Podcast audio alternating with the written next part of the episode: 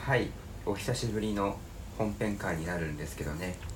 そうですねちょっとそうね映画について語る回はだいぶ久しぶりですねで、うんちょっと今日はしかもオンラインっていうラジオそうなんですよがリモートめっちゃ久しぶりのオンライン苦手としている分野にちょっとなってしまいました がまじゃああこれからオンラインの回数が増えるってことでちょっと練習も兼ねてねあまあそうだね、うんあそうだねこれをだって我々はいこれから10ヶ月ぐらいやんなきゃいけないわけですからねそのそうそうそうそ音うが悪いだのなんか Google ミートは制限時間があるだのみたいなのそうそうそうをアクセスしながら10ヶ月どうにかしなきゃいけないっていうまあ個人的には Google Meet を押したいけど Zoom より確かかに制限時間が20分長いので、ズームなんか俺昔なんかさ大学のアカウントだったら無制限でできたんだけどそれなくなったのいや多分ねなんでだろうね多分もう大学が対面とか始めるようになあっそういてうことかうんはいはいはい Zoom のさアップあの何アップデートっていうかあの課金ってはさ、いはいはいめっちゃお金かかるからあそうなんだ多分全生徒分のアカウントとかやってるともう死ぬほどお金かかるからじゃない多分だけどなんかでも Google ミートも1時間以上使いたい時はお金かかるのそそのうら無しい制限でやりたい場合は結構ね意外とそのだからさそのなんつうのマイクロソフトのアプリとかもさたまたま大学にいるから全部タダで使えるけどさ、実際なんか使おうとすると結構金かかるよねだってワードとかさ全部さうん意外とうん何を使うにしてもなんかお金がかかりますねマジうかんだからそ就うなのよ職したらまたその就職会社がね先でまた使えるのかもしれないけど、うん、ああまあ確かにですね じゃほあんで本編入りますか、まアイスブレイクはもう こんなにして本編入りますかちょっと皆さん本当はい頑張りましょそうねはいあ山下はハッピーバースデーでしたねちょっあそうなんでとすなんでよはい21歳になりましたよかったっうすこんなんでいいのかハッ ピーバースデーこの処ん理なはっていう、はいちゃんと処理しといた OK はいじ処理されましたがゃあ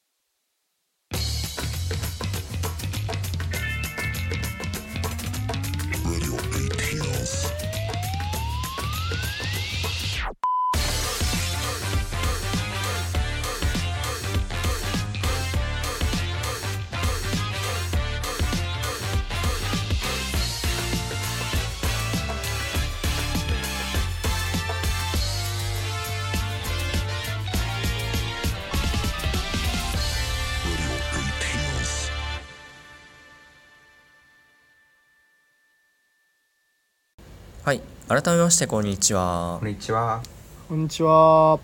この番組は大学生4人が映画について話すラジオですメンバーは私角田と福山と山下ですよろしくお願いしお願まいすしますお願いしますはいということで米山は今日はなんでいないんだなんかサークルのなんか合宿みたいなあ的な要案ーあ内そうなんだちゃんとあるらしいです、まあ、とにかくいないとなんか課題作品を見てないらしいですね 多いその残り少ない回をそんなそうだよまあいいやそうだね少ないっていうのに貴重にしてくれよ当事者意識こうまあ当事者意識忙しいからねはいというわけでははいい、はい今回取り上げる作品が「エルビス」エルでビすス作品紹介をお願いします、エルビスはい2022年アメリカオーストラリア映画「キング・オブ・ロックンロール」と称されるエリエルビス・プレスリーの人生を彼の強強欲なマネージャーであるトム・パーカーとのドラマを中心に描くエルビス・はいプレスリーを演じるのはオースティン・バトラートム・ハンクスが悪役に徹してマネージャーを演じる監督は「ムーラン・ルージュ」「華麗なるギャツビー」などのバズ・ラーマンですバズ・ラーマンはいはいトム・ハンクスがね結構こう今までのイメージとはだいぶ違う悪いね悪い、うん悪かったね確かになんかそう今までのこうヒーロー前とした立ち位置とだいぶ変わってましたねはいそうだねオース確かテにィン・バトラーって人俺全然知らなかったんだけどなんか何に出てる人なんか割とこのなんか抜擢系多分抜擢系俳優の気がするあうそうなんんだ本当だへえ確かになんかずっとなんかドラマとかにゲスト出演とかって感じでなるほ抜ど、擢系ですねだからはい割と抜擢系ですね、はいすごいねそう考えるとはい、うんということでま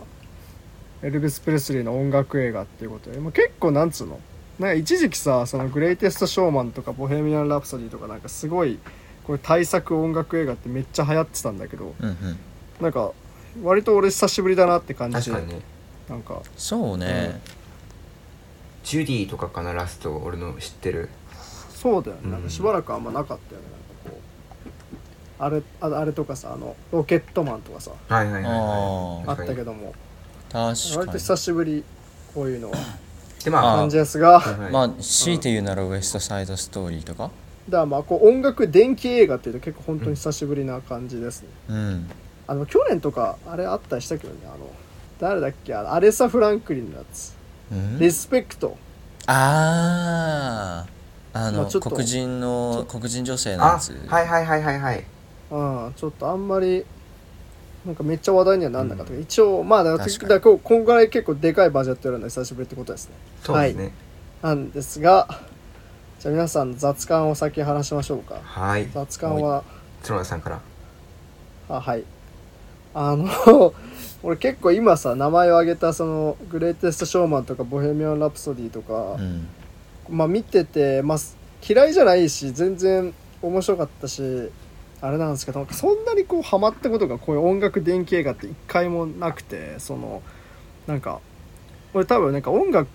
はそんな全然詳しくはないんですけどそのやっぱ詳しくない分こうなんか生理的にこう聞く部分がどうしてもあってその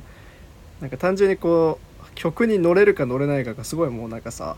生理的なんですよねあんまりこうロジックでこの歌詞がすごいいいからとかなんかこういうことを歌ってるからとか言われても、まあ、好きじゃなかったら全然好きじゃないなみたいなことが多いんですけどでやっぱミュージック音楽電気映画ってどうしてもこういっぱいいろんな曲がかかるけどその曲にこうあんまり乗れなかった場合にその映画自体にも乗れないっていうことになりがちででなんかご多分に漏れずというかあれなんですけどエルビスも割とそうでなんかエルビス・プレスリー自体俺結構好きでなんかなんか好きな曲とかもあるんですけど今回はうんあんまりこうなんかドガシャーンってかかってとかすごい感動的だったりしてその要は音楽をプレスリーが高らかに歌う見せ場みたいなのがいっぱいあるんですけどそこ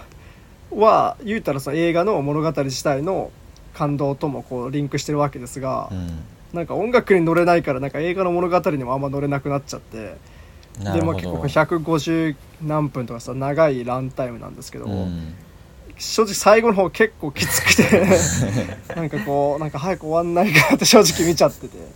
じゃあ悪い映画ってよりは完全にこう俺のその生理的な問題なのでなんかごめんなさいって感じなんですけどもそうですあとまあさまつな点で言うとなんかプレスリーのこうパートナー役をやるのが、えっと、オリビア・デ・ヨングさんっていう方でこの人は、えっと、エム・ナイト・シャマランの「ビジット」っていう映画にはいはい出てた人ってあそうなんビジットがすごい好きなのででビジット見た時ぐらいからオリビア・デ・ヨングがずっとなんかインスタとかフォローしてたんでおなんおか久しぶりに見れてすげえ良かったなっていう感じですはいなんちょっとまあ微妙で したはい福山さんはい、福山さんもちょっとそんなに乗れなかったっていうことになりますねちょっと結論から言うとおーなんかえっとまずエルヴィス自身は俺知らないと思っててずっと曲とかをだけどあの、うんリロスティッチで実は流れててあああー俺それだで、ねそれで知っててエルヴィス・プレスリー結構リロスティッチのファンなのでああそうなんそうだその曲だと思ったんでねちっちゃい頃はうんはリいロスティッチの曲だと思ってたら実はエルヴィスの曲っていうのは最近知ってううんんっていうレベルだから本当に名前と曲しかもそれエルヴィスの曲とは思ってなかったっていうあ状ー態で見に行って、はいはなのでやっぱりこの映画見るのはある程度エルヴィス・プレスリーのこと好きじゃない好きだった方がやっぱ見やすいのは間違いないしうんと思うしあとうんなんか俺がでも根本的にはまんなかった理由を考えたのはこの映画ってそのエルヴィス・プレスリーの魅力を伝えるみたいな、うんエルヴィス自身のまあそう物だね語でもあるし、うん電気映画そのパーカーの視点から見たエルヴィスっていううんその、うんちょっとその女女児なんて言うんだそのあ叙述叙述的なうそうそうとこはいがはいはいある、ともう一個が、はいはいそうねアメリカの50年代とかかなあれって、まあ、あのうんルそうーマーチン・ルーサー・キングとかのあうんの、そうだアメリカ最後のの方50年は代60年代とかうんうんまあ、とかあとそのテネテネシー州でさあのまあなんかそういううんブルースの音楽がどうみたいな、うんそういうアメリカうんうのん社会史的な社会音楽とかを映したっていうそのうん点だ、3つの点があ視点があったと思うんだけどそれがうん微妙に噛み合ってないなんかその全部中途半端になっちゃった気がしてる時にはああなるほどねだからそれは確かにそうねだからそのエルヴィス自体すごい人じゃんそのもう音楽のなんかさ、歴史的に見るとすごい転換点だか知らないけど、うんだしすごいはずなんだけども多分その3つの観点がなんかあんまりううんまく噛み合ってなくて、俺にはハマんなかったかなっていうなんか、まあ、俺のね見る能力とは感受性の問題かもしれないんですけど、うんっていう点ではまんなかったですでも別に退屈じゃなくて別にはいはいだからはいむしろなんかあのバズラーマン節のその世話しないうんうんカメラワークとか映像は楽しかったです、はいうんなるほどはい以上ですじゃあ山下さんいやー俺も正直微妙でなんか 角田は角田は後半からなんかこうなんか退屈みたいな言ってたんですけどなんか俺最初からなんかなんじゃこりゃみたいな思ってあ最初のなんだろう演出がこううーんとなんだろうな思ってたのと全然違くてはいはいはいなんか普通の電気映画だと思って見に行ったらなんかなんだろうこうトム・ハンクスのさ、えっと、演じるあのパーカー大佐はいはいがなんはだいなんかあの夢の中に入ってくみたいな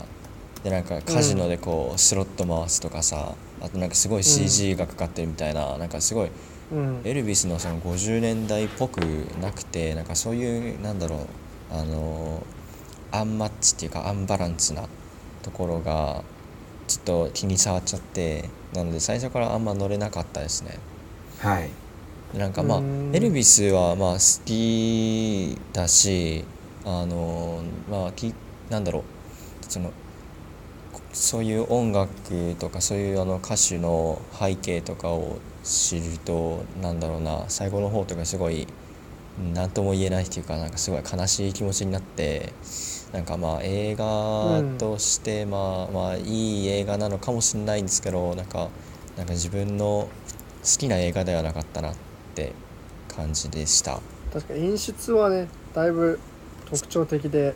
バズラーうマンっん、ぽさ、まあ、俺はあんまバズラーマンは知らないんですけど、そこはよく言われるよねまあ俺はそれが好きなんですけどまあでうも、んまあおう確かになそうギャツビーとかも見たことないからバズラーマン初だったんだよね、はいはいはいうんこんなんなんだって思って、うん バズラーマンってなんかみんな名前は知ってるけど立ち位置があんま分かんないくないうんなんか、まあねうん作品はね意外となんか作家として見ると面白かったりするみたいなことはよく言われまはいす、はいはいうんじゃあそんな感じでちょっとお便りが今回来てないのでネタバレありではい話していくか、はいもうすでにいろいろ、はいはい、まあ、ネタバレっつってもね、まあ、電気なんでそうねなんかうんエルヴィス・プレスリーはもちろんもう死んでるし、うんはい割とそうまあそこなんか言うたらそこもさちょっと一個あってさ俺音楽電気映画って要はあーじゃあせ早速もう中身一個話しちゃうとそのうんなんか電気映画ってさその終わりは分かってるわけじゃないですかそのクイーンにしろ何にしろさうんであんまりこう劇なんつうのドラマの展開でなんかこうどんどん驚かせたりとか観客の興味を引っ張るっていうよりは割とこう終わりも分かってるしそこに向かうまでも大体なんかさ、そのバンドとしてやってて不和が生じて、で最後戻るのかあるいは最初すごい仲良かったんだけどなんか不和が生じて終わっていくとかさなんか割とうん夏の、なんか物語の構造もすごい全部なんか似てくると思うんですよね音楽電気映画ってやっぱり。うん確かにってなるとより一層そのなんかかかってる曲だったりとか、うんまあ、演出とかが肝になってくるかなって思うんだけど、まあ、曲に乗れないとより一層本当になんかなんつうのなんつうのかな物語への興味がマジでうせちゃってなんか。んはーいわかりましたみたいな感じで終始見ちゃっててこうなるほど なんかねそもう完全に受け身になっちゃってう見てそたうそうそうそうそうあなんすよねー、まあ、今回だちそょっうと、うんまあ話のなんだろうなこう面白い工夫みたいな感じで、あの、うん悪役のパーカー大佐のこう視点みたいなの結構入ってたなとう思って、ん、うん、そのまあそうだねそそうこは新しいね大佐側の意見としてはみたいなそういうなんか言い分とかうんめっちゃ入ってたから、うんそう最初とかなんかこうやってることは大差は悪いことしてるけどなんか実は本当はなんか音楽があったんじゃないかみたいな思って見てたから、うん本当にもう根っからの、 そういうやつだったとは思わなくてそれはまあちょっと面白かったかな、歌手うん歌手まあがそう主人公になってその人視点で語るっていうようじゃややつじゃなくてなんか別のうんう人ん視点でっていうのが。あそうだねうんうんあーでもなんか俺それ思ったのがなんかでもうんなんかバズラーマン、まあ、バズラーマンは俺は、えっと、ムーラン・ルージュ昔見てて、うんエルビス見た後に、あのー、なんだっけえっと「華麗なるギャツビー」となギャツビー「えっと、はいはいロミオ・ジュリエッロミオトとジュリエット」見た、うんまあ、3作しか見てないんですけど、それ見た上でなんかバズラーマンは結構、そのあんまりドキュメンタリーとかそういう電気映画作るようなタイプの人じゃない感じがうん史実通りにやるっていうのもちょっとなんか派手なさパフォーマンスをつけたい人なのかなって思ってて、うーんはいはいはいはいはいだからはいはいはいはいそのめちゃくちゃバズラーマン節でややるかと思いきや後半からなんかすごいさ急に史実通りっぽくなんかさ、うんうん演あそ出うだよがねそうなんわかかるわか一る貫してないというかうんそこがちょはいはいはっいとはい中途半端だったのかなってのとさっき鶴野が言ったんだっけ元からそうなんとなく流れが分かっちゃうっていうのもうんうんそうなんだよねでなんかそこで演出とか曲とかでなんかうんよくしてくれると思ったけどあんまりエルヴィスの曲が、うんあんま曲フィーチャーされてなくなかった今回えめっちゃフィーチャーされてなかっあーえマジなんか「ボヘミアン・ラプソディ」とかはすごいさ曲がさたうんまあそうだねこの曲一個一個のいろいろかかさってたけど曲をその作ってる工程とかをさあーそうねあそういうことね上げてさあはいはいはでい一はい曲一曲に対するなんていうのその世評とかもさ深掘りみたいなそうそうそう今ね回とか制作の裏話とかねそうそうそうそはういはいはいはいなんだっけぼあそれこそ「ボヘミアン・ラプソディ」を作るうんあのレコーディングのシーンとかはいはいあー確かにねだからなんか俺的にはあそうだね確かにあー俺曲はもう本当もう盛りだくさんでもうはいはいはい映画の BGM うんみたいな感じですごい突っ込まれてたけどはいはいはい確かに2曲しか知らないからエルヴィス・プレスリーその「リロスティッチ」流れて たあああ2曲しか知らないからなんかはいはいはいそういう状態で見ちゃうとなんかあんまそういう面白さは感じられなくって、まあそうだでね演出もなんか確かずっとバズラーマンっぽい感じやってくれるかと思いきや途中でなんかゆなんだろうそうだねんこうねゆっくりそうし始めるよってとねこはがいはちょっいとなねんか曲もさまあそこは全然面白いところだったんだけどさなんか割となんか現代リミックスみたいな感じの曲かかってなかっためちゃくちゃさその、そうねすごいこうプレスリーの楽曲なんだけどとかそのクラシカルな曲なんだけどなんかすごい突然なんつうのこう現代的なさなんかヒップホップっぽいなんかさ、トトラックになんかビートが入ってきたりするようなさ曲いくつかあってさ、はいはい入ってた入ってたえー、あそうなんだあの途中そうのそれは途中のなんかミシシッピの街とかはいはいはいあはのい黒人の街とか行ったとあのエルビスがさ若い頃に行った時になんそか、ううんなんかかかってたよねヒップホップうのん、そうそうそうそうあそうなんだからまあそこは結構あだからなんつうのそういうなんつうのもう超現代解釈でいくんだったら全然面白いなと思ったし、うん、なんかそういう意味ではこうだからさっき深山が 言ったようにそのなんかバズラーマンっぽさが全開の特に前半は割とまあそれでも結構楽しくてさ、うんそのだから見れたんだけどだから後半ですねなんかうんそうそうそうそうなの後半確かにちょっとゆっくりしてるしもうなんかうんエルビスがなんだろうなもう搾取されまくってるっていうか、うんもうなんか救いようのない状況で本当もうなんかただただかわいそうだなって思ってたからああなんかそそこもなんかさ一個 さそのなんかなんつうの引っかかるっていうかあれでさその俺としては逆になんかトム・パーカーがなんか搾取しきってるようにもあんま見えなくなそうだかよっねた、なん、後半とかさ うんうん、ななんんかつうのそうなんかもっとなんかトム・パーカーとプレスリーのそれこそもう史実すらも超えた、うんすごいなんかなんつうの2人のこうあの歪んだ関係性みたいなものでどんどん押し切ってこう、うんうんなんかさうーん作手の物語、まあ、一応作手の物語ってあるしそういうこと描いてるのかもしれないけど俺は割となんかさトム・パーカーがそのプレスリーをこうすごいあのなんか支配してるとかさ、うんプレスリーのやりたいことを全部トム・パーカーがねじ曲げるっうんていうぐらいのなんかこう危うい関係性にもあんま見えなくてその最後のさあの、うんなんだっけえっとなんかテレビでさその世界平和を訴えるシーンとかあったじゃん,、なんか、うんうんあそことかってその要はトム・パーカーの意に反したことをプレスリーが歌うって場面じゃん、うんそこがなんつうのトム・パーカーのやりたい方向性じゃないのをプレスリーが自分の意思で歌うっていう場面だと思うんだけど、うんうんなんかそこがあんま感動しなくてなんか割とまあプレスリーこのまんまだ普通に歌うんじゃねって思って見ちゃっててそうなんですよねあだからそうだ確かにだ中途半端って確かにそうかもしれないトム・パーカーとプレスリーのドラマとしてもあんまりこう、すごい印象に残ることがあったかと言われたらあんまないかなって正直思っちゃってなんか、ーうんそうだよねそのドラマチックというか、そういう面があんまりなくて、うんでしかもこれパーカーの視点っていうふうに最初言ってんじゃんそ の最初さパーカーがうん私が本当に知ってるエルビスの姿を見せてやろうって言うんだけどはいはいなんかあんまはいはいはいはまあそれはパーカーの視点も多いけど第三者の視点みたいな風で見てる感じがして、なんかその、あー電気映画ってそうだいうそのさっき言ったポイントとパーカー、うんパーカーの視点ってポイントがある、なんかそのそう第三者の視点って感じがしてしまって、うんなるほどううんんそこがうんうん多分エルビスとパーカーのなんていうのかなこじれた関係っていう要素を薄めちゃったのかなって思う確かにねそうだね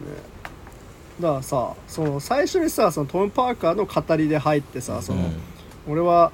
エルビスは殺してないんだみたいなことをさ言ってさ、うんうんそのなんつうのだからそれこそさっき福山が言った叙述というかさその要は結構一個ある形としてあの物語の語り口としてさその叙述トリックみたいな、語り手みたいな信頼できない語り部みたあいなはいあるじゃないですかそれは語り手が語ってるんだけどその語り自体がその情報を隠しててうんとかその語り手のし視点自体がちょっとこう偏ってて、うんこうそいつの話をずっと聞いてるんだけどそいつの話が実は結構怪しくねってなっていくようなうんうんうん物語の筋って、まあ、特にミステリーとかだと多いと思うんですけど、うんこう最初それで言ったらさもう確かに面白いじゃん、その要はこうプレスリーという、まあ、結構有名な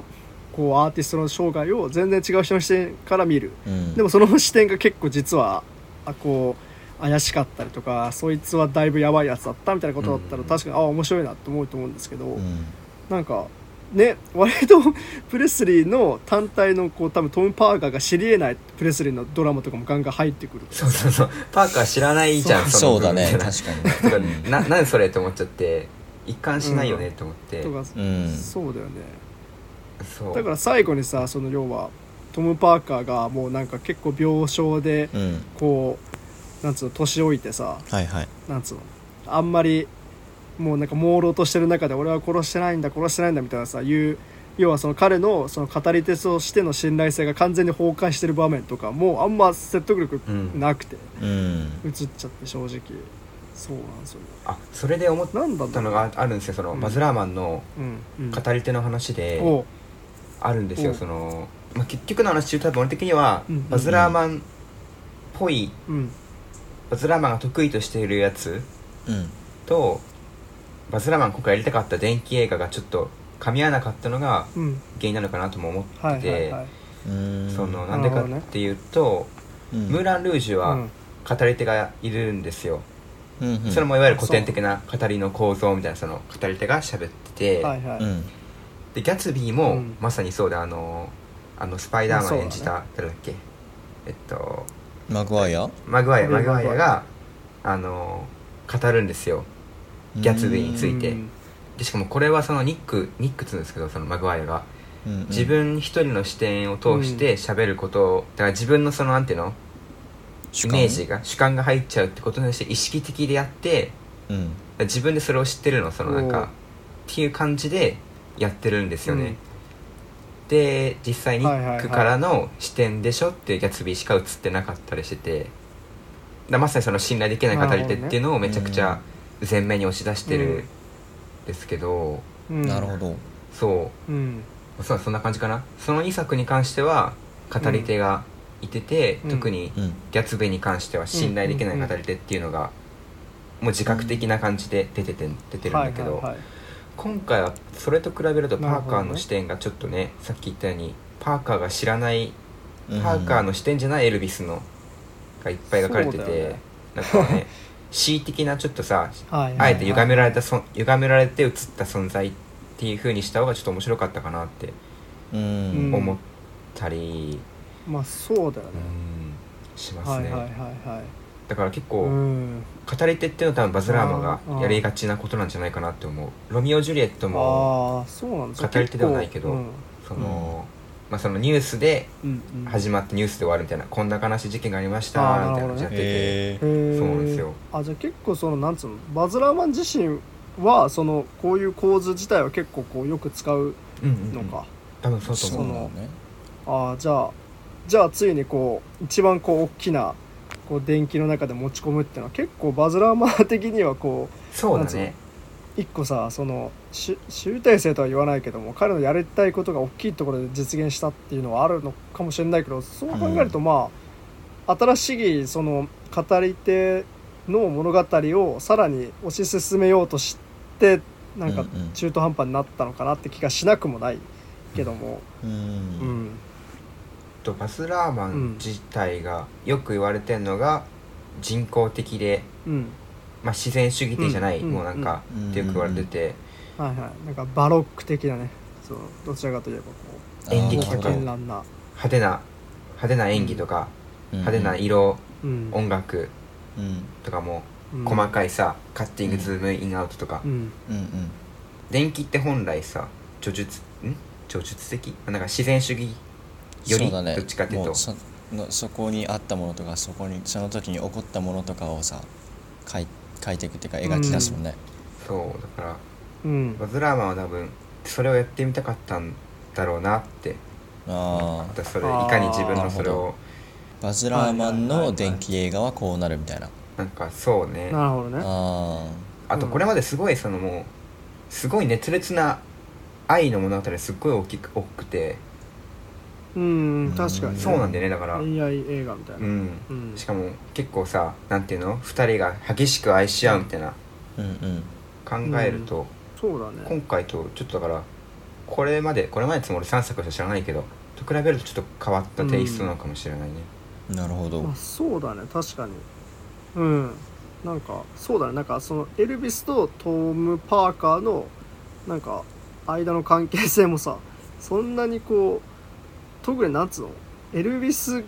なんかトム・パーカーからのエルビスの視点はまあまだわかるんだけどエルビスが彼のことどう思ってるか俺最後までいまいちわかんなくてそう そうだよね鬱陶しがってトムるパし素振りは見せるけどパーカー側はさナレーションでさちゃんと自分の気持ちが言葉になってるけどさ、エルビス側はさ何もこうナレーションないもんねうんそうなんですよ多少あったかもしれないけどうんなんかそのだから、うん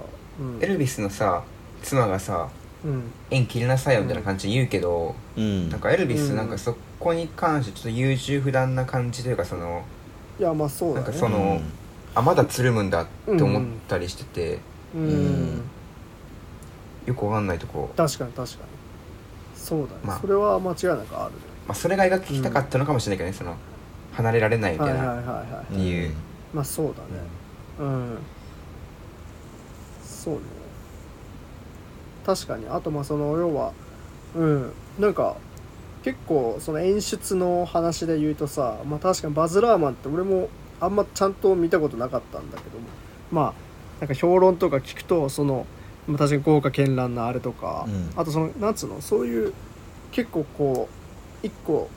なんか言われてるのがそのなんかヒップホップ以降のミュージカルうん映画みたいなあーその要はいいいすごいこうマッシュアップしてこういろんな素材をボンボン入れてカットめちゃそうくちだゃね細かくてうんうんそうなんかそれこそさウエストサイドストーリーみたいなこう一個を華麗に見せますよっていうよりももうすごい矢継ぎ早にどんどん繰り出してこうサンプリング感うんう覚んうんうんに近いものがあるみたいなことを言われてたりうんしてるっぽいんですけどで実際なんかバズ・ラーマンってその「ゲットダウン」っていうネットフリックスのドラマでそのヒップホップの誕生を描くドラマを一個えー面白作ってそうして、へーそうそれはちょっと面白そうでうん俺も見てないけど、見ようかなと思っているんですけどそうだから今回も結構さもうカメラが縦横無尽に動き回ってなんかもうんう結構トリップ映像みたいな感じでさ、うんうんうん特に前半はガンガン行くじゃないですかだかうんらそこは本当にあバズラマっぽいと思っうんたし、俺は好きでしたそすのごくうん俺もそこら辺は全然好きでしたなんなんつうのかなそのエルヴィスの物語って結構あのなんつうの俺ももうなんかイメージでしかなかったんだけどさそのエルヴィス・プレスリーって結構なんかアメリカのこう反反逆時というかそのロックンロうーんうんブをなんか最初にアメリカでこうやった人みたいそうなね感じ、人種まあのもともとはそのもちろんブルースから生まれてはいるんですけど、うんそうなんか爆発的ヒットを生んで熱狂的なあれをその獲得した人うんでしかも結構それがその要はすごいこう なんつうのしし既存の体制からするとちょっと危ないやつと思われてたようなはいはいはい感じの人でそういったドラマをなんかむしろすごいこう豪華絢爛かつそういうなんかこうサンプリングでガンガンガンガンガン見せるっていうのはなんか一個新しいアプローチというかうんうんこうなんつうのかなうんなんかそうっていう感じはしたんですけどでだから特にあのロック会場とかでなんかもう女うんうんうのん子たちがなんかもう悲鳴を上げてたりとかはいはいはいはいさはいあそこら辺は確かにすごい面白いなっていう感じだったんだけどね。うんなんかだ前半だ後半で明らかにモードチェンジしてるのは多分意図的だとは思うんだけど、うんなんでそうなったのかちょっと考えたいかなとは思ってうんうん、うんそれですねやっぱうんやっぱそのなんかバズ・ラーマンが言ってたのは、単なる連携映画にしたくなくって、アメリカの社会を描きたかったって言ってあーそういうのが入ってきちゃったからなのかなって、はいはいはいやっぱその多分そこら辺じゃない、多分モードチェンジしたあたりってやっぱアメリカのさなるほどねあー60年代とかそのまあそうだねそこら辺とかじゃない多分、はいはいはいうんうんまあ、結そ構ういうなん公か民社会権運的な動の話とかにうんそうだねうんうんううんうんんうんまあ確か入っにてき確ちゃっかにたからね難しいと思うんだけどはいはいはいはいなんかねうん結構公民権運動でそのえっと指揮してたキング牧師とかえっと、うんケネディの息子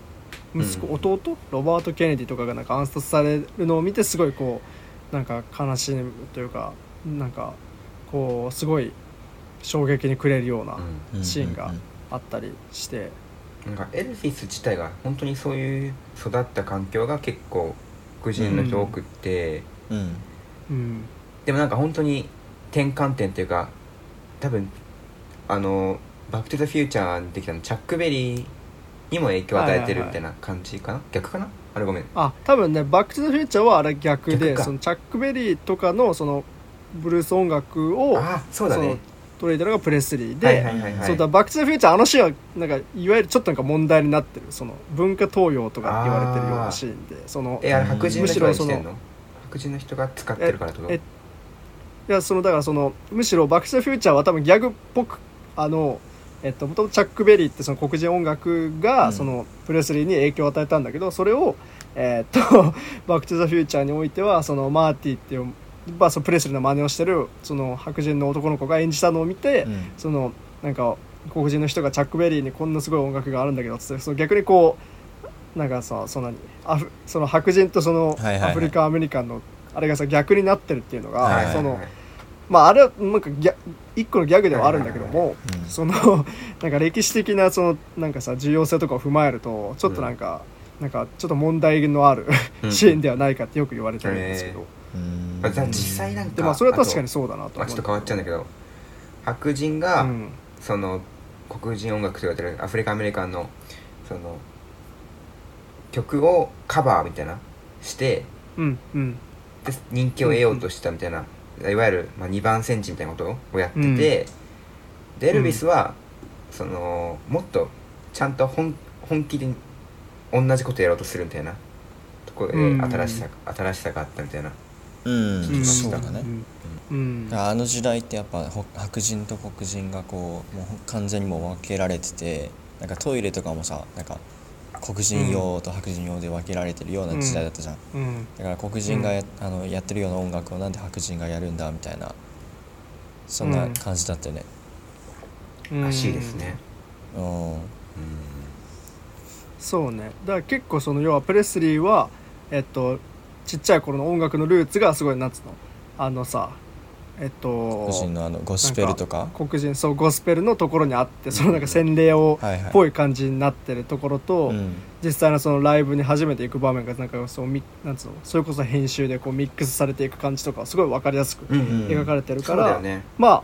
そのあれとしてずっとそういうのがその自分の中の人種差別への怒りみたいなのがあったのかなっていうのは分かるんだけども、 うそうねただまあクライマックスでなんか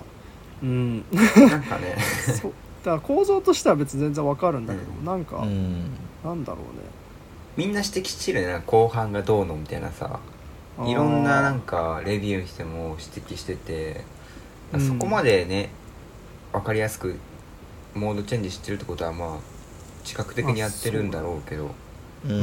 んそのあとまあその結構なんつうのさそういうこうえっとなんかマリリン・モンローとかもさ、うん有名な話って今度なんかマリリン・モンローの電気映画も作られてるけどそうだねその結構その世間のいわゆる大スターでさそのちやほやされるパブリックイメージと自分の中のそういう政治的な思想だったりとかそのなんつうの、あのー考えもっとこういう考えだったりとかいろんなこういうその自分のあの新しい挑戦とかしたいと思ってたけども、それこそなんかパブリックイメージがそれを許さなかったりとかそれを、えっと、受けてのプロデューサーとかマネージャーの意向としてあなたはずっとこういうことをやってなさいっていうのがあって、うんはいはいはい最終的にはちょっとこう精神的に均衡を崩しちゃってなんか不幸な死に方をするみたいな、うんはいはいはいはい結構その当時のなんか俳優のあり方俳優とかスターのあり方として一個あるのかなと思っててでプレスリーもそうだねなんかそういう感じだったらすごい分かりやすそういう物語としてつまりこう自分としてはもっとポリティカルなこともやりたいんだけども、うんトム・パーカーがそれを許さなくて、うんうおん前はなんかそのさそのなんだっけこのクリスマスソングでも歌えばいいんだみたいな、っはいはいはいていうそこのなんかさその葛藤みたいなのがあったらすごい分かりやすかったなと思っててそこを多分描いてるとは思うんだけどもなんかでも割といやこのプレスリーだったら意外と全部歌いそうじゃねってちょっと思っちゃった まあさっきから言ってるんだけどはいはそううんそうだねっていいうやそうだね感じですかねうんなるほど分かりやすくしろって言いたいわけじゃないんだけども、まあ、そうだよね,、あまあそうだねなんですよねなんかうわんかるわ、うん、うん、そうあ福山は何を言おうとしあてましたそうだねえっと全然話変わっちゃうんですよあのはいバズラーマンで、うん俺バズラーマンは見てる3作品ちょっと「ロミオ・ジュリエット」だけちょっとなんか、うんあまりにもそのなんだろうその熱烈な恋愛ものすぎてうんそへこーなんかちょっと置いてきぼりにされちゃった感も少しあって、へえあれもうすごい好きとは言えないんですけどでもギャツビーとムーラン・ルージュはすごい好きでそうでそれでやっぱりでもねなんだろうあと俺が見た3作品に共通してるのはやっぱそのなんか男の俳優のアイドル的な視点が入っててやっぱりどうしてもうんそこはディカプリオだそうそうもうあロミオ・ジュリエットのね、うん、デカプリはもうめちゃくちゃもうすごいんですよもうかっこいいし、うんうんでもうそれをわざと映してるっていうかその、うんめちゃくちゃ顔ドアップでうんずっと映ってるシーンとかあってたくさんでそれはねうなんかね、はいはいはいはいはいあのえっとギャツビーでも、まあ、デカプリオがちょっとすごい魅力的に描かれてて、はいはいはいなんかむしろ女の人よりも男の人の方がなんか、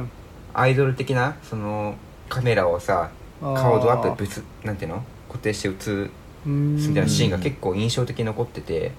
今作もオースティン・バトラーがすごいさかっこいいじゃんセクシーでまあ、うんそうだねなんかその序盤結構オースティン・バトラーのなんか顔をアップで映してるシーン印象的じゃなかったみんなうんうんうんうん確かに確かなんにかでしかもオースティン・バトラーに関してなんか化粧とかもさなんていうの、うんすごいピンクのスメイークツとめっかちさゃしてみたいなそうそう、んっていう感じのなんか、うんそういうなんていうかな男のひ人のなんかをなんだろうアイドル的に見てる視点がああなるほどはいはいはいかっこいい、そうあってそれは面白かったですね、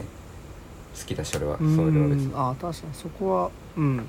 バズ・ラーマンの作家性がそこにはそうねなんか女の人でも男の人の方を結構映してるようなうーん気がしたうんなんかそうだプレスリー本人自体がなんか割となんか確かにねなんかそういう俺俺が全然知らないだけかもしれないけど確かにああいうなんかきらびやかなイメージってよりはもうちょっとそのなんかアメリカのこうすなんかそやな若者を演じるようなっていうイメージがすごいあったんだけどあそうなんだこういやなんかそのなんか反反逆時とまかあって不言わ良れだてるかもら、んねなんかよく言われてるもんねそうそうそうそうそうそうそうあだからああいうなんかピンクのスーツとかバシッと着てって感じはちょっと意外だったから、まあ、俺がプレスリーあんま知らないだけかもしれないですけどあとまあそのプレスリーの話で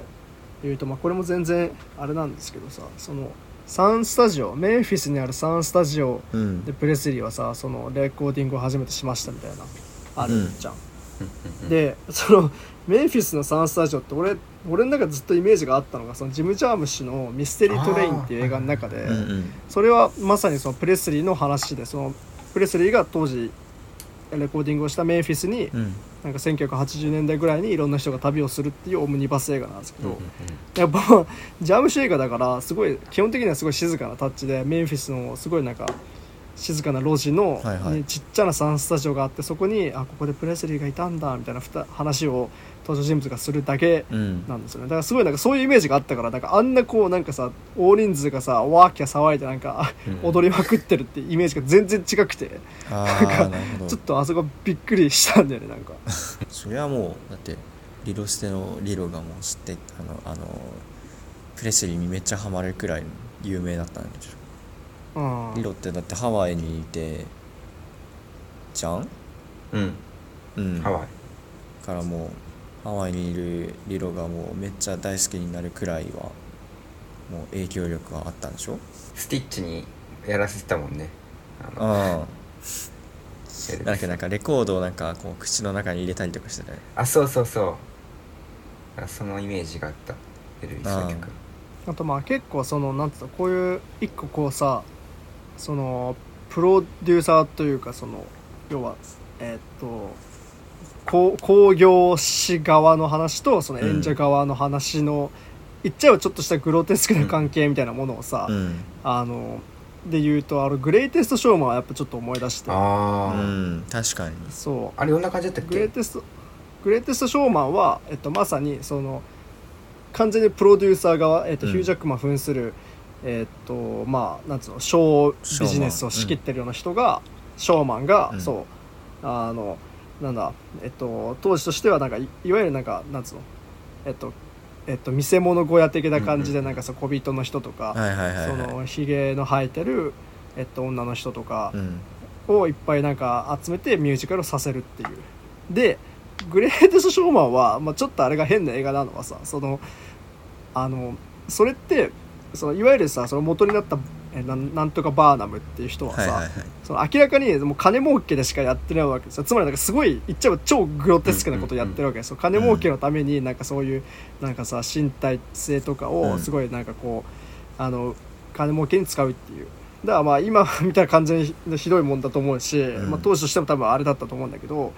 グレーデス・ショーマンはなんかそれをすごいこうハッピーなそのはいはいもうさ良もきさもなんことかとしこてっうていうかさいい感じのことのようそにうねそうマイノリティうんに理解のある人みたいな、うんはいではいないはんはいかそれぞれが自分を表現する場を与えようみたいな、うんいう感じでやるんだけどで結構さ当時から「グレーテストショーマン」ってこれこの映画だいぶやばいだろみたいなそんなうんなんか美化して描くのかお前みたいな感じでだいぶさ言わいろいろ言われてて、うんうんでしかもなんつうのそれこそアメリカのいかにもアメリカのミュージカル映画らしいすごいなんかこう豪華なセットとか。はいはいはなんいかド迫力のミュージカルシーンとかでなんかそういうグロテスクさをなんかすごい覆い隠して、うんでヒュー・ジャックマンっていうなんかもう超アメリカンで妖精なうん人間がそれを演じてるからなんかなんかさもいいもの見えたように見えてしまうっていうなんか結構だいぶいびつな映画として「グレート・ショーマン」って当時評価されてたと思うんですけどうんなんかそのなんつうのこその工業士側のそのショーマンの側のそのなんか金儲けが全てっていう一個のそのグロテスクさとそことの演者との乖離みたいなものに、まあ、エルヴィスはだいぶなんか自覚的に描いてるというそうだねそう確そかだにねのだけどそれは、うんその視点はなんかあんまりその俺が知ってるそういう音楽電気ものではうんうん見たことないし、ううんんそうだね結構主題で一個であるよねそのそうだよね確かにそのグロテスクさちゃんと描かれてたし、うんうん絶対どこのうんなんかね音楽でなんかなんていうのうんその仕事をしてる人たちはもう絶対うん感じてるはずのことをこうやっいてやそうだよね分かりやすくうん描いたっていうのは新しいうんうんうんですね。そうだよねだだいぶだからそこに踏み込むっていうのはでしかもまあ割とそのテーマは全然今でも今日的うんというかさ、そうだよね。そのなんかう売ってく側が、うんその全部コントロールしてるからやっぱりそのその中の当事者は一つの道具になってしまうみたいな、はいはいはいそういうなんかあり方みたいなものは、うんこうああそうだなと思うしそこに踏み込むのは確かに面白いしああなんか大事な視点としてあるのかなって思って。うんそうだねもうあのプレスリーと名の付くものは全部売っちゃうみたいなさあの「I う love んエルビス」とかのグッズもうんうん売ってればう「ん I hate エルビス」のグッズも売ろうみたいなさうんうんうん金にすごいがめついみたいなシーンあったよね、なんか一個さあれなのがさ俺ララストでさ本人映像出てくるじゃないですか、うんうんううんん、あれどう思ったなんかどう見ましたなんか最後あれだよそのもうさエルヴィスはもうなんていうの苦しもう精神も心身ともに疲労してるけども、うんファンの愛、ファンのためにうん歌い尽くしましたよみたいな英雄譚みたいなはいはい 感じかな、ははい俺の中いの、うんイメ俺ージとしてはなはるほど俺はなんかこうそんな疲弊し尽くしてまでも、こうなんかコン何コンサートとか続けないといけないみたいな、こうなんか、うん負のループから抜け出せられないなんかすごいこうどうしようもないうん悲しい感じに見えてはいはいはいそうだからなんうかんそういうのもあってこうエルヴィスの曲とかなんかもう何も知らずにこう聴いてたからこうああノリノリが良くてあーはい50年代のエルヴィス・プレスリー有名な曲好きみたいなそうだようん感じしか考え考えてなかったかはらなんかうもうん裏みたいなねそううん裏話みたいなさ聞いちゃうともうなんか。うん今までの何も考えずにただただ好きでエルヴィスを聴いてた時代とかそういうところに戻れなくなっちゃうなって思ってうんなんいやそうなんだよねだからあうのん、ラストの映像俺も結構そう衝撃の方が強くてさそのそうなんかあんなにもうなんかその汗ダクダクででなんかぶっちゃけだいぶそのなんかさ精神的ストレスかわかんないけどそうさその若い頃のススマートな感じじゃなくてさそだようねそうそうそうなんかだいぶさねってなっちゃっててででもそんなのになんかこうしなんかさすごい豪華なスーツを着て、うんでもなんか明らかにめっちゃ辛そうで、うんこう歌を歌ってるっていう映像がなんかちょっとなんかすごいなんかなんか言い方がちょっと難しいんだけどなんかすげえなんかなんかやばいもの見ちゃったなっていうか、うんはいはいなんか、あここんなことになっちゃってるエルヴィスを見ちゃったっていうのがそうだねしかも観客はすっごいさあそううおそうーそうっそてうなってるじゃんそうそうそうそう、うんそんなエルヴィスでそうもそうそう観客がボワーってなってるっていうのがもうなんかうんななんだろうなんか見方によればちょっとカルトっぽいっていうかさうんこう観客がうんうん大変になってるエルヴィエルヴィスの姿なんだろうこうなんかエルヴィスが大変だっていうのをなんかちゃんと観客が知ってんのかみたいな思っちゃって、うんそうそうそうそうそうだからそうなんですよねそうだから、まあもちろんなんかうん、こあごめんねなんか人間のこのなんかこう大衆のなんか求めるこうなんか大きな愛とかってさこう怖いなと思ったうそうそうそうそうそうだからそうまさにそうでさそのまあ確かにプレスリーをなんつうのプレスリー的にさそのファンの人どう思ってたかちょっとわかんないしまあなんつうのうん単純にこう自分を応援してくれるっていう意味ではありその嬉しかったとは思うんだけどもうんなんかああいう状態になってまでなんかこうスターとしてのプレスリーを求めてしまうっていうのがうんちょっとそのなんかあのこうなんつうのアイアイアイドルというかその表舞台に出うんうんるうんうんという産業構造自体のグロテスクさがちょっと垣間見えたような気がして確かにうん俺ちょっとねラスト怖かったんですよあーあの映像がそうよねもだってさもう、うんあのプレスリーの選択ではあるけどあれは、まあ、あれを選ばざるを得ないかったもんねもう、うんうそそうの一択しかないような感じ、そう、うんだか実ら質最初は最初はなんか悪役がなんかもうパーカー大佐だけなのかなみたいな思ってたんだけどなんか悪役っていうかうんもうそうフフレスリーがそうせざるを得なくなんかこうみんなが追い込ませちゃったみたいな、うんいうふうになんか見ちゃってもううんすごい何とも言えない気分になっちゃったこうフレスリーほどのさ、こうすごい人になるとなんかそれだけの重圧がかかって、はいはいはいはいいやそうねそれ確かにあの、うん今のさやっぱその国内外問わずやっぱアイドル活動とかには絶対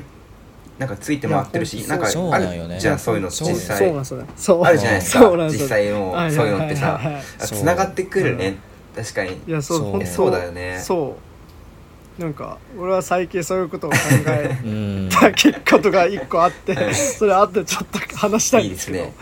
そういうんやで本当でしかもプレスリーってやっぱさその神格化されてるからさ今でもなんかいやプレスリーは実は生きてたんじゃないかとか、うんそのえっとああいうふうになんかこうなんかさ若い頃の全盛期とは全く違う感じでその出てきたプレスリーは実は偽物なんじゃないかとかあさーいろんな都市伝説ってめっちゃあるんだけど、はいはいはいなんかだからああもう死してなおまだその伝説が解けないっていうあーさらになんかちょっとさ怖いねそうねうんっていうのがあってそれはねそうなんですそうよよねねしかもあのエンディングにの、ね、なんだっけエンドクレジットかなんかでかかかかってる曲がさ、プレスリーの曲のなんか、カバーみたいな現代風のカバーみたいな感じでさ、うんもうそれこそプレスリーっていう50年代のだから今からうん70年とか670年ぐらい前の,、あの歌手の曲がもう今になってもまだこうカバーされ続けてるっていうっうんていうなんか、うんうんそうだから今角が言ってたようなことをちょうどエンドクレジットの音楽にもなんか言ってんのかなって思って、あーまあ、そうねうんうんうんうんまあそうねうんだからもちろんなんかこうファンとして何か作品を摂取したりとかさ、うんそのまあ、曲を聴いたりってのは別になんかなんか一個エンタメのありがとしてもちろんあるし、うんまあそれは全然いいことだと思うんだけどもなんかこうそのレールにこううまく乗っからないとちょっとねっていうのはありますよねうんうん、っていう感じなんですけどあいやーまあ本当まあなんかいやーでもそのなんかアイドル産業の、なんだろあうんういやエルビスもさ、そううねんあれがうん自分のなんていうの妙利に尽きるというかあー感じでさ、うんまあね思うわけじゃん結局最後はそうだね選ばざるを得ない、ないけど、そういうなってしまうことの、そういう視点をうんいやそうだがあっねたそ上れでを含めてねそう、うんもう一回見てもいいかもしれないちょっそうですね、うんと、はいエルビスの他のなんか、うん YouTube にあるそうライブとか音楽とかそういう視点を込めてちょっと見たいなって思いました、うん、うんはいそんな感じですかねはい、はいじゃあじゃあエンディングなんですけども次回扱う映画何にしますかと私は最悪がやっぱり、私は最悪同じ7月 The 1日 worst 公開 person in the world うんはいでし非常に評判が高いです、はいヨアヒム・トリアン、はい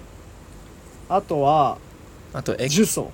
ああ、呪詛、あの、だいぶ前にゲストに来てくれた、しかめしさんからのリクエストで、なんか、呪」詛っそう言っていいのかまあいいやはいどうぞ て、まあいいや、言っちゃった。ははい言ってください、い。まあなんか、ホラーなんですけど、とりあえずラジオ台湾のね18で見て、で、その感想を聞いてから見るかどうか決めたいっていう、じゃあ早めこう、に特味役を任されてしまっなてん、てなんてなんて素直 ななんてこうなんつうのあのまあいいですねまあ呪詛、はい面白そうなんですけどはい台湾ホラーぜひ見たいですあとさっき山下も言った XA24 のホラーこれもすごい面白そうですよ、なんか評判はめちゃくちゃ高くて、うん、なんか俗悪ホラーって感じでだうん、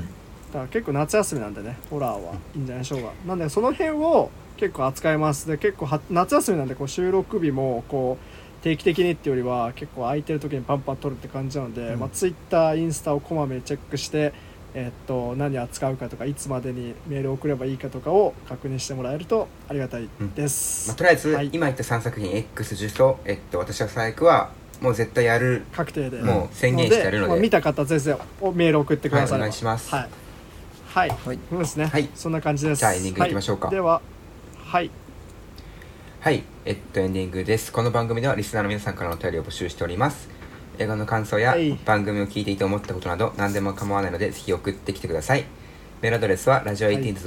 18s.film.gmail.com となっております。18は数字終わで。りますすまた、アットマークラジオ 18s という名前の番組の Twitter アカウントには DM や番組専用の Google アンケートフォームのリンクが用意されていますので そちらからお便りください。お待ちしております。皆さんおお待待ちちししてておおりりまます えーハッシュタグラジオ18ラジオ 18S でツイートしてもらえると公式アカウントがリツイートします、えーぜひ活用してください、はいいつも見てますえーアットマークラジオ18いつも見てますはいアットマークラジオ18とインスタグラムもねぜひあるので見てフォローしてください、はいサムネイル公開したりはい結構いろいろ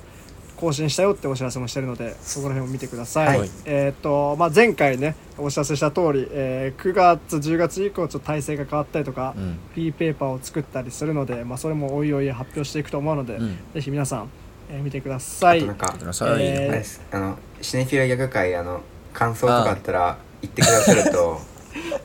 なんか反響を結見構あたのいツイ気ッ持ちタがあーってとかでなんか何人かツイーうんトはしてくれてて、嬉しいですすごくそうもっとなんか、はい、ねネフィルギャグ作ったよとか、はい、うんいあったらいろいろ、うんぜひ待っております結構ね嬉しいねこう我々的にはこう会心のうんそなんか回だったので、うんぜひ皆さうんも進めたいね周りの人聞にいてみてそうですねそうねはいそんな感じでお願いします、はいで次回取り上げる映画が「私は最悪受賞 X うん」はいは確定しております、はいなのでこの3作品の感想もお待ちしております、はいということではいここまでのお相手は私角田と福山とましたでしたまた次回また次回またねー